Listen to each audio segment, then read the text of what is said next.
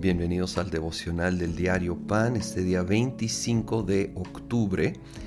Vamos a continuar con eh, nuestro estudio del capítulo 1 del Evangelio de San Juan, ahora la segunda parte de este capítulo, versículo 29.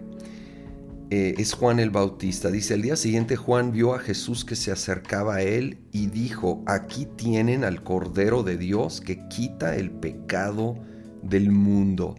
Aquí es identificado públicamente Jesucristo, el Cordero de Dios que quita el pecado del mundo.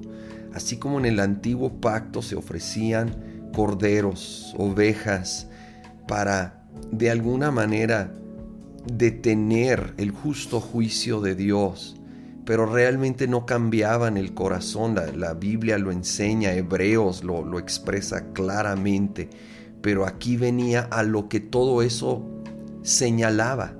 Todo aquello eran sombras, símbolos.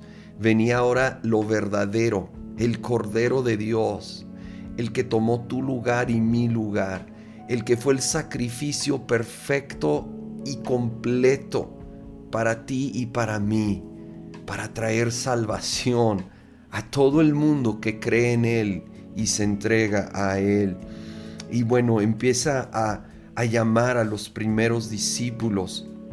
Vemos en el versículo 40, Andrés, hermano de Simón Pedro, era uno de los dos que al oír a Juan habían, que habían seguido a Jesús. Andrés encontró primero a su hermano Simón y le dijo, hemos encontrado al Mesías, es decir, el Cristo. Luego lo llevó a Jesús, quien mirándole fijamente le dijo, tú eres Simón, hijo de Juan, serás llamado Cefas, es decir, Pedro y obviamente sabemos todo el increíble impacto que luego tuvo Pedro y empezó con su hermano acercándolo a Jesús.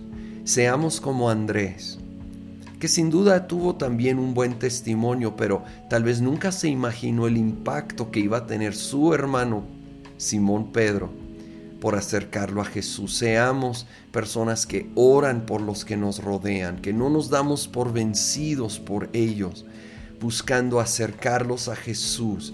No podemos imaginarnos todo lo que Dios puede hacer en la vida de esa persona que está cerca de nosotros. Luego vemos versículo 43, al día siguiente Jesús decidió salir hacia Galilea, se encontró con Felipe y lo llamó, sígueme. Felipe era del pueblo de Bethsaida, lo mismo que Andrés y Pedro. Felipe buscó a Natanael y le dijo, hemos encontrado a Jesús de Nazaret, el hijo de José, aquel de quien escribió Moisés en la ley y de quien escribieron los profetas. De Nazaret, replicó Natanael, ¿acaso de allí puede salir algo bueno? Ven a ver, le contestó Felipe. aparentemente Nazaret era muy pequeño, no tenía la mejor reputación y aquí Natanael no puede detener su comentario. ¿Acaso algo bueno puede salir de Nazaret? Y nada que era el mismo Hijo de Dios.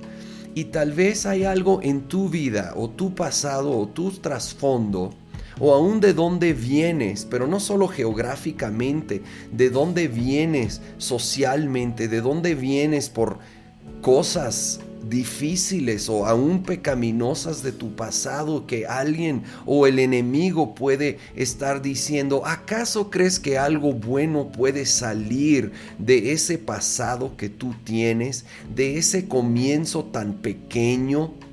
Oh, recordemos que Jesucristo decidió eh, crecer en Nazaret. Dios lo colocó ahí. Y yo creo que muy intencionalmente, para que no haya duda que Dios puede levantar aún lo más glorioso y maravilloso, su Hijo, de los comienzos más modestos y de los lugares menos probables. Y Él, ahora a través de Jesucristo mismo, puede y quiere levantarte a ti y a mí, no importando el trasfondo, el comienzo, errores, fallas, pecados, pronósticos, ¿verdad? Él quiere y puede levantarnos y usarnos para que por medio de la obra de Jesucristo nosotros podamos cumplir sus planes y propósitos.